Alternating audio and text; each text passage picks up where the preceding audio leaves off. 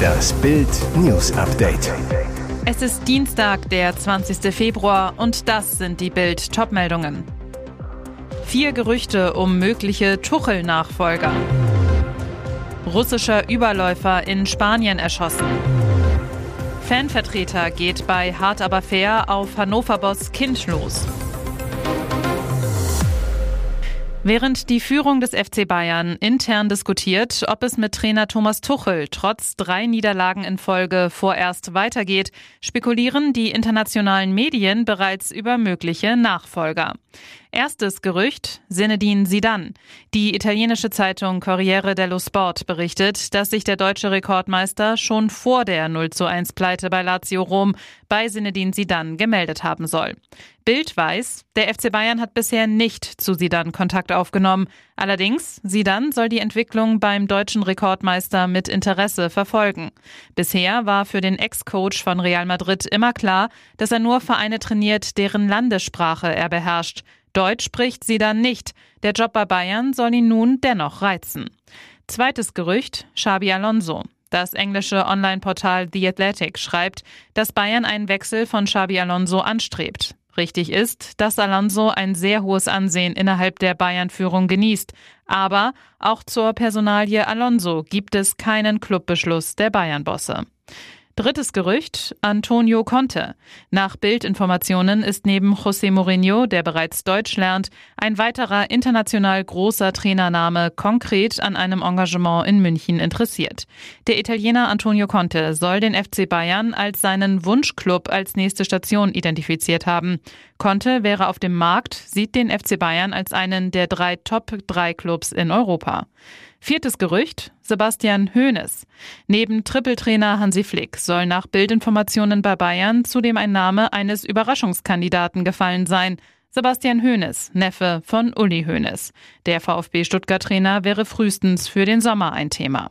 Aber zunächst muss die Bayern-Führung entscheiden, was aus Tuchel wird. Im Lichtschein einer Laterne steht am 17. Februar der himbeerrote Renault Twingo vor dem Elternhaus der seit fünf Jahren vermissten Rebecca Reusch. Das Auto ist das zentrale Indiz im Rätsel um das Verschwinden der jungen Berlinerin. Denn in ihm, so glauben es die Ermittler, soll der noch immer verdächtige Schwager am Morgen des 18. Februar 2019 die Leiche des Mädchens weggeschafft haben. Im Visier der Ermittler ist nach wie vor Florian R., der Schwager von Rebecca. Verheiratet mit Jessica Reusch, Rebeccas älterer Schwester. Fest steht, er war als einziger noch mit Rebecca im Haus ab 7 Uhr morgens.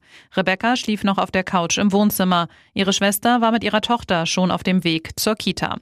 Fest steht nach dem Auftauchen eines Videos aus einer Überwachungskamera in der Nähe des Wohnhauses, Bild berichtete exklusiv auch, um 7.24 Uhr fuhr der Twingo aus dem Wohnviertel in Neukölln weg und knapp 46 Minuten später wieder an derselben Kamera eines Privathauses vorbei, zurück zum Haus am Maurerweg in Berlin-Britz.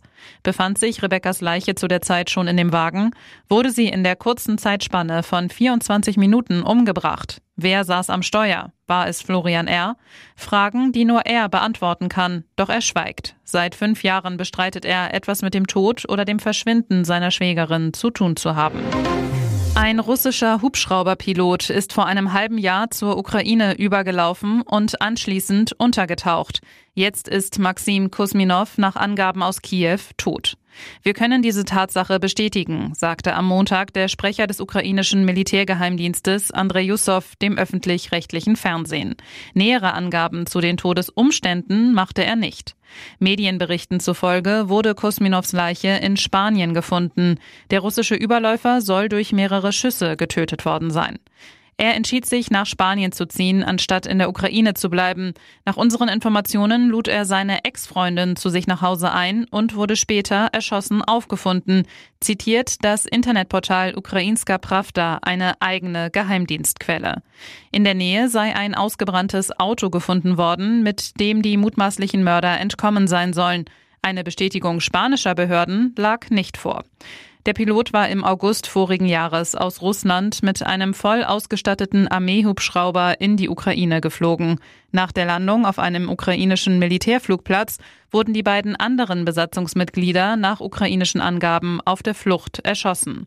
Der Russe hatte von Kiew umgerechnet über 460.000 Euro für die Tat erhalten. Das Staatsfernsehen in Moskau berichtete im Herbst, der russische Geheimdienst habe den Auftrag zur Tötung des Mannes erhalten, der als Vaterlandsverräter gilt. Die Ukraine wehrt seit knapp zwei Jahren eine russische Invasion ab. Kiew hatte im April 2022 Belohnungen für an die Ukraine übergebenes, funktionsfähiges russisches Kriegsgerät festgelegt.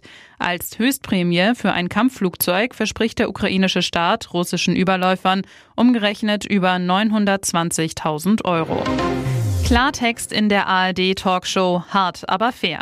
In der Sendung sind dieses Mal der geplante Investoreneinstieg in der deutschen Fußballliga und die dazugehörigen Fanproteste in den Fußballstadien das große Thema.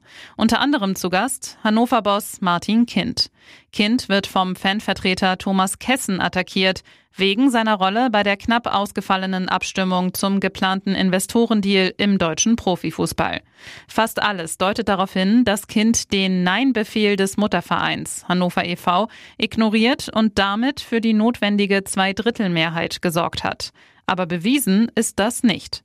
Auch bei Hart aber fair verweigert Kind trotz mehrerer Nachfragen eine klare Antwort dazu, ob er bei der Abstimmung mit Ja oder Nein votiert hat.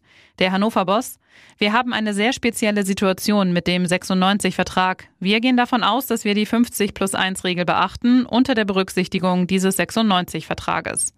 Kessen mischt sich ein, sagt, Herr Kind hat eigentlich gerade die Möglichkeit, sehr viel Schaden vom deutschen Fußball abzuwenden.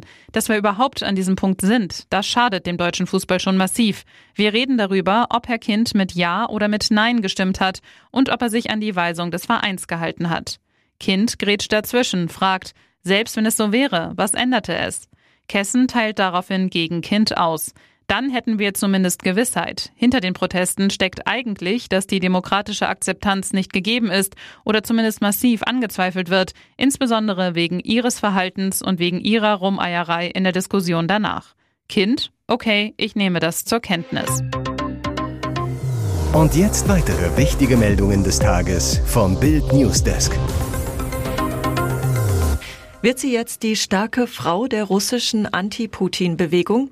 Julia Nawalnaja, Ehefrau des verstorbenen Oppositionellen Alexei Nawalny, hat sich in einem dramatischen Video auf ihrer neuen X-Seite an alle Russen gewandt.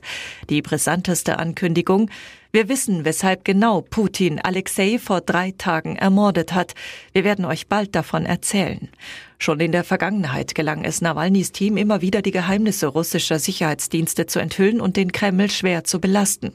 Schaffen sie es, den Beweis für eine direkte Beteiligung von Kreml-Diktator Wladimir Putin am Tod von Nawalny zu finden, wäre dies eine Sensation.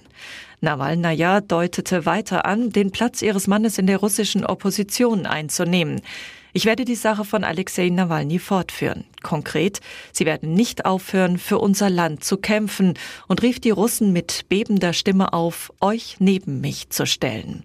Die Menschen sollten nicht nur den grenzenlosen Schmerz mit ihr teilen, sondern auch die Wut, den Hass auf die Mörder ihres Mannes. Gemeint Putin und seine Schergen im Kreml.